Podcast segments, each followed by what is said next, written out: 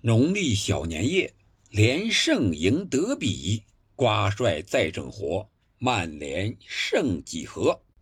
喜欢英超的朋友可能已经听出来了。本期节目咱们就前瞻一下，本周六晚上，也就是农历的腊月二十三，小年夜的八点半，曼联主场迎战曼城这场曼市德比。聊什么呢？聊聊这场比赛的一个看点。我觉得有这么几个，一个就是刚才讲的，瓜帅是怎么整活。他在接受采访的时候已经说了，面对这场比赛，他有一些奇异的想法，这也成了惯例了。每逢大赛必整活，这才是瓜掉了。看看他如何排兵布阵，这是一个看点。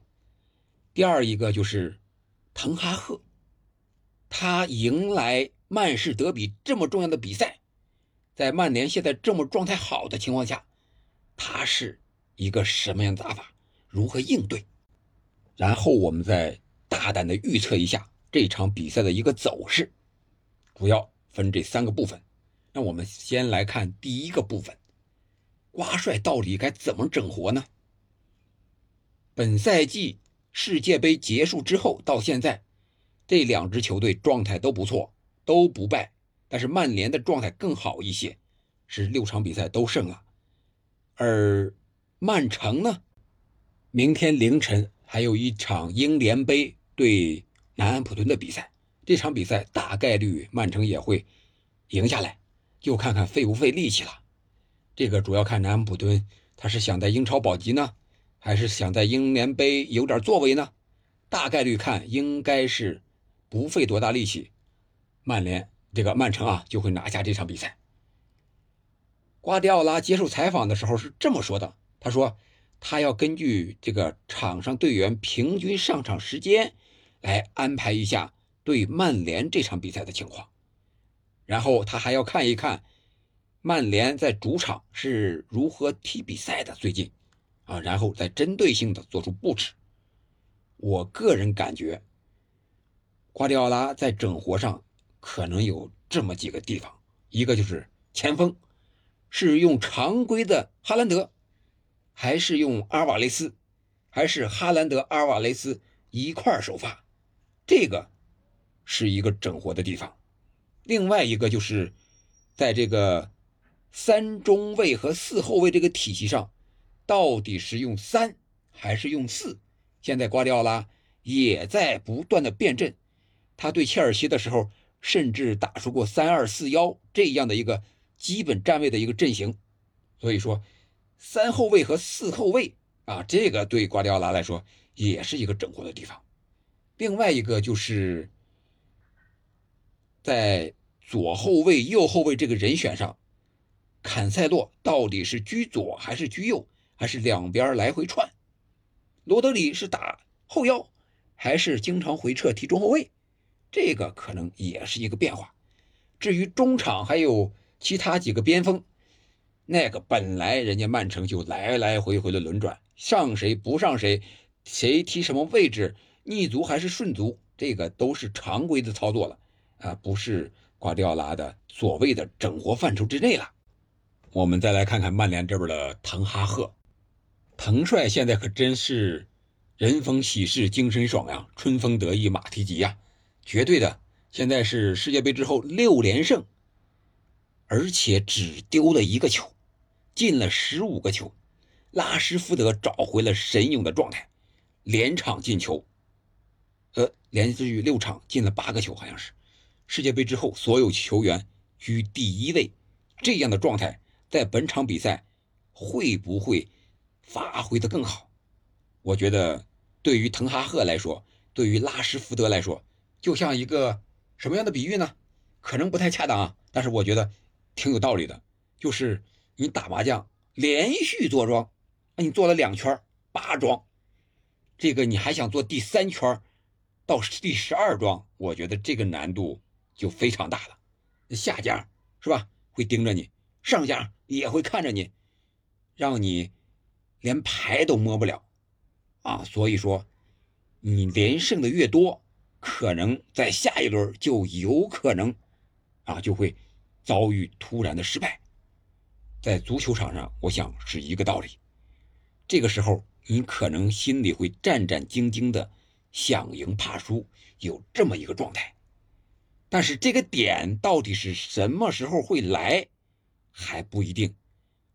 突然之间，你遇上了曼城这样一个强大的对手，而且又是这么关键的一场比赛，是德比，是吧？我们知道，之前曼联赢下的这几场比赛，对手都不是特别强大，这也让滕哈赫的这个威信呀，有点这个六连胜有点打了折扣那种感觉。但我个人感觉啊，这个六连胜还是非常不容易，非常值得肯定的。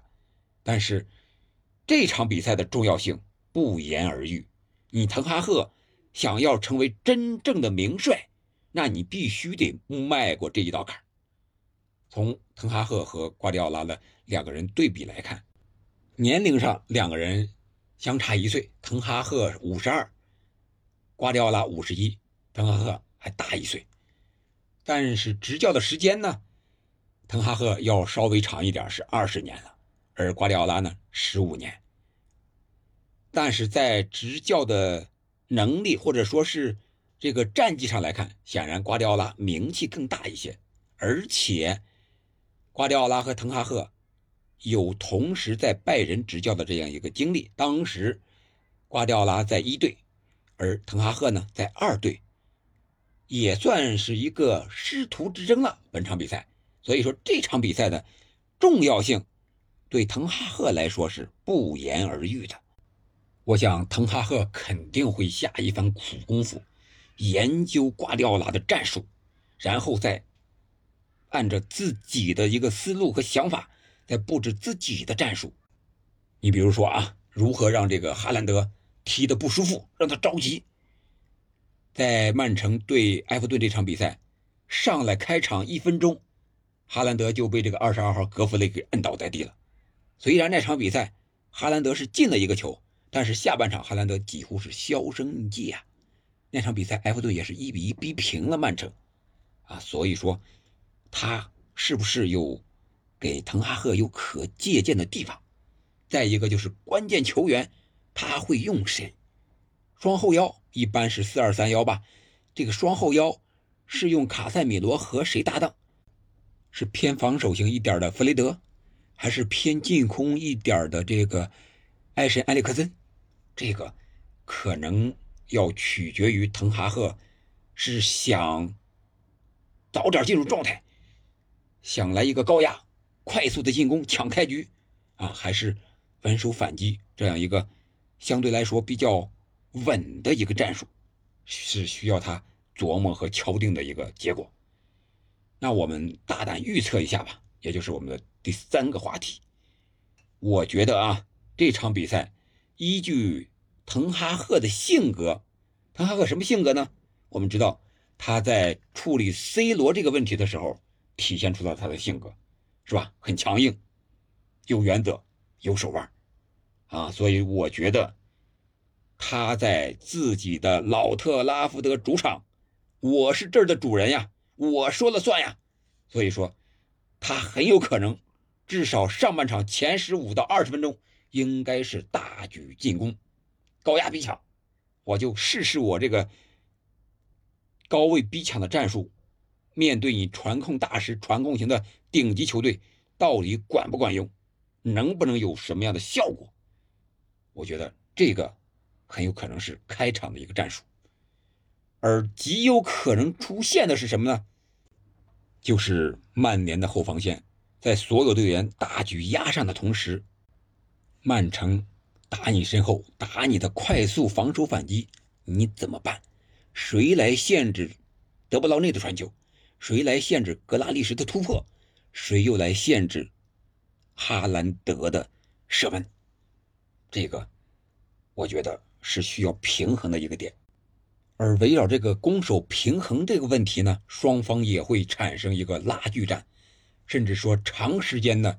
都会在中场拼得你死我活，那曼联拼了十五到二十分钟，有意外之喜，那他接下来会是另一种打法，有可能就是回收稳守反击，对吧？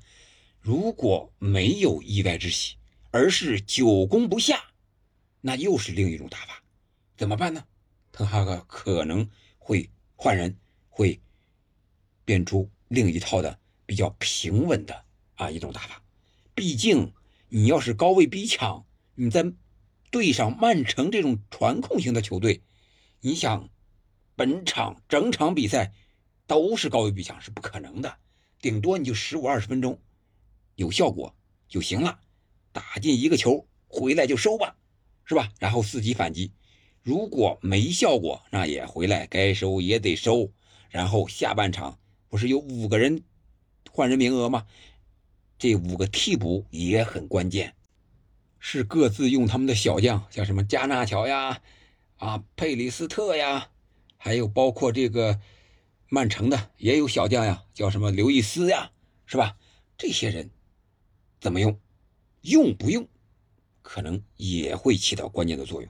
这些小将前几场比赛表现都不错，那这么关键的比赛，这两位主帅会不会给他们机会？能不能给他们足够的信任？万一上了场之后发挥不好、失误了，怎么办？都是需要考虑的一个问题，也都有可能在这场比赛之中会发生的一些问题。好了，这就是我对这场比赛的一个整体的一个看法吧。个人感觉，曼联在主场应该不会输。至于能不能赢呢？还看这个表现非常好的拉什福德能不能继续高光的表现。还有就是哈兰德世界杯之后进球的效率不如那么高了，有了进球荒了，这场比赛能不能打破？那你对这场比赛怎么看呢？谁胜谁负？欢迎在评论区留言，我们下期再见。